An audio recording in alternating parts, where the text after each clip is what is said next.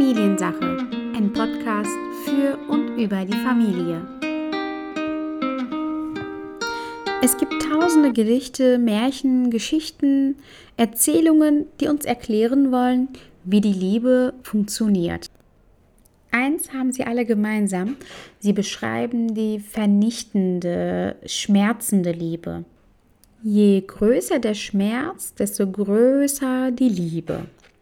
Selbst die Märchen, die wir in unserer Kindheit uns angehört haben, erzählen von der krankmachenden, vernichtenden und zum Tode führenden Liebe. Sie haben uns alle gepredigt, dass du dein eigenes Ich, aber auch deine Geliebte, deinen Geliebten vernichten musst, wenn es darauf ankommt. Weil doch nur die Liebe zählt. Jedoch ist diese Art der Liebe nicht die Liebe, die glücklich macht, nicht die Liebe, die zufriedenstellt, die harmonisch ist und die Zufriedenheit schenkt. Vielmehr ist es eine narzisstische Liebe, die alle Beteiligten vernichtet. Ich glaube daran, dass die Liebe eine Ressource ist, die man nie ausschöpfen kann, wenn man sie denn richtig vermittelt und richtig fühlt und fühlen lässt. Ganz im Gegenteil, vermehrt sie sich sogar in dem Fall. Dann lasst uns doch gemeinsam schauen, was die Liebe ist, wie sie vermittelt werden kann, wie sie richtig gefühlt werden kann, fernab von dem, was die Märchen uns erzählt haben. Dafür aber möchte ich einen Schwenker zu meinem Lieblingsthema Kommunikation machen. Wie war das nochmal? Sobald zwei Menschen aufeinander zutreffen, entsteht Kommunikation. Dafür braucht man nicht einmal gesprochen zu haben, denn mit unserer Mimik und Gestik können wir unserem Gegenüber sehr wohl vermitteln, was wir gerade denken, fühlen oder eigentlich gerne sagen würden. Ich glaube, die Kommunikation mit Menschen, die wir gar nicht kennen oder nur flüchtig kennen, ist noch einfacher als die mit den Menschen, die uns sehr nahe stehen. Ähm, das ist meine Meinung, denn stellen wir uns mal die Situation vor, du betrittst einen Raum und da sitzt eine Person, die du nur flüchtig kennst und ist mit dem Handy beschäftigt. Damit, einfach mit seinem Dasein vermittelt die Person, ich bin am Handy. Möglicherweise nimmst du die Botschaft auf, ich möchte nicht sprechen. Und es ist einfach, das zu akzeptieren, anzunehmen und dementsprechend zu handeln. Gehen wir aber mal davon aus, dass die Person, die im Raum mit dem Handy spielt oder am Handy beschäftigt ist, eine dir sehr nahestehende Person ist. Dann kann die Botschaft schnell so lauten, ich möchte nicht mit dir sprechen. Und genau ab dem Punkt fangen die negativen Gefühle und Gedanken an. Was habe ich gemacht, dass ähm, er oder sie mit mir nicht sprechen möchte? Was habe ich gesagt? Falsches. Also Beschuldigungen an sich selbst oder aber auch natürlich an den Gegenüber. Die können sich dann vielleicht so folgendermaßen anhören, er oder sie liebt mich nicht, ignoriert mich, möchte nichts mit mir zu tun haben. Kommunikation ist ein bisschen auch wie eine geheime Botschaft, denn der Absender schickt etwas los mit dem, was er sagt oder mit seiner Mimik und Gestik und der Empfänger empfängt ein Paket, wo drin ein Code ist und muss das erstmal selber dekodieren und bei der Dekodierung spielen die eigenen Erfahrungen und Bedürfnisse und die momentane Situation eine große Rolle. Wenn du bisher gelernt hast, dass du ähm, nie dazugehörst, ähm, nicht wertgeschätzt wirst, deine Meinungen nicht akzeptiert werden, dann wirst du die gerade geschilderte Situation eher als negativ äh, wahrnehmen und die Schuld bei dir eventuell suchen. Wenn du aber im Leben gelernt hast, wertgeschätzt äh, zu werden, dazu zu gehören, geliebt zu werden, dann ähm, beschäftigt dich die Situation eventuell gar nicht so viel und du gehst davon aus, naja, vielleicht schreibt er oder sie gerade eine wichtige Mail oder ist total vertieft in das Spiel, was er gerade spielt und merkt nicht einmal, dass jemand den Raum betritt. So, jetzt aber zum eigentlichen Thema Liebe und lass uns mal diese beiden Themen miteinander verbinden. Denn wir können sie gar nicht getrennt voneinander sehen. Ähm, die Liebe ist zwar ein sehr starkes Gefühl, jedoch wird sie erst durch die Kommunikation sichtbar, sie wird dadurch verkörpert. Deshalb stehen sie auch in einer Abhängigkeit. Selbstverständlich kann die Liebe, die durch die Kommunikation sichtbar wird, auch durch eine falsche Kommunikation unsichtbar werden. Wir lieben und kommunizieren die ganze Zeit.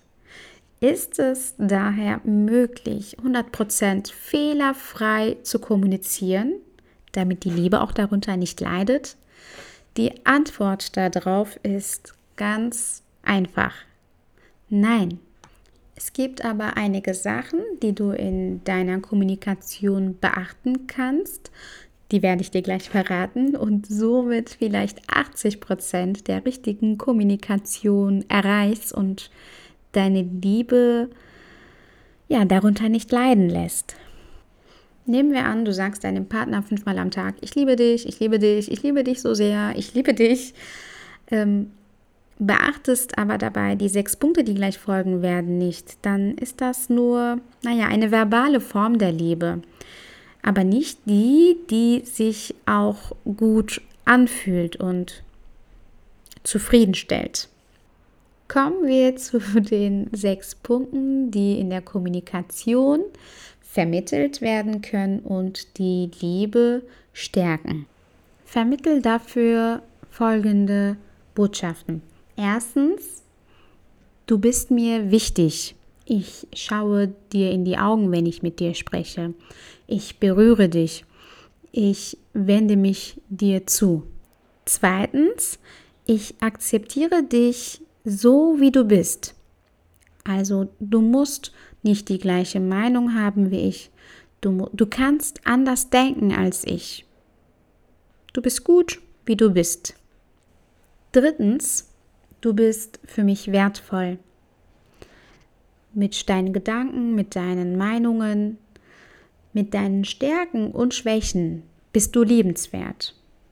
Viertes Gefühl, was du vermitteln solltest, ist, ich vertraue dir. Ich habe Vertrauen in all deine Tätigkeiten. Ich habe Vertrauen in deine Arbeit, weil sowohl deine Mühe als auch deine Arbeit wertvoll sind. Fünftens, du bist es wert, dass ich meine Zeit in dich investiere. Jede Minute, die ich mit dir verbringe, ist wertvoll und jede Mühe, die ich für dich aufbringe, ist gerechtfertigt. Das sechste Gefühl, was du vermitteln solltest, ist, du bist ein Teil des Teams. So wie du bist, ohne dich verändern zu müssen, gehörst du dazu mit deiner Andersartigkeit, mit deiner Meinung, mit den Sachen, die du liebst, mit deinen Schwächen und Stärken, bist du ein Teil meines Teams. Oder vielmehr sind wir ein Team. Hm, diese sechs Punkte kann man aber nicht vermitteln, indem man sie so ausspricht, wie ich es jetzt gemacht habe, sondern man zeigt sie vielmehr in Handlungen, in Taten. Also das sind nicht die Sachen, die man so sagt, sondern eher fühlen lässt, weil die Taten darauf hindeuten. Wenn du diese sechs Punkte beachtest, in deine Kommunikation einfließen lässt, dann hast du die wahre Liebe verkörpert, vermittelt. Also, du bist mir wichtig, ich akzeptiere dich so, wie du bist. Du bist für mich wertvoll, ich vertraue dir. Du verdienst es, dass ich meine Zeit für dich investiere und du bist ein Teil des Teams. Natürlich müssen diese Vermittlungen auf Gegenseitigkeit beruhen. Das bedeutet, du solltest dich bemühen, genau das in deine Kommunikation einfließen zu lassen. Wenn du aber merkst, mh, hm, eines dieser Punkte bekomme ich gar nicht. Ich merke gerade, wie wichtig das ist und dass ich das in meiner Beziehung nicht bekomme. Dann solltest du offen kommunizieren und sagen zum Beispiel, ich habe in unserer Beziehung nicht das Gefühl, dass ich von dir wertgeschätzt werde. und auch klar den Wunsch äußern, was du brauchst, um dich wertgeschätzt zu fühlen in deiner Beziehung.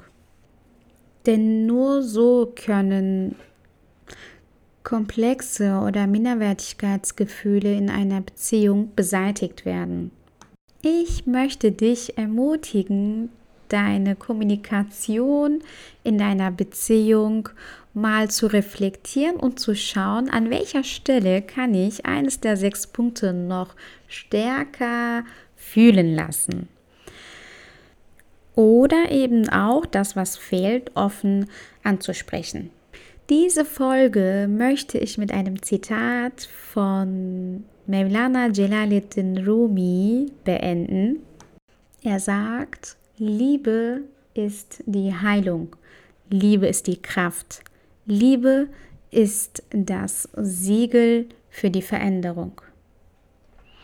Ich danke dir fürs Zuhören und wünsche dir noch einen liebevollen Tag. Familiensache, ein Podcast für und über die Familie.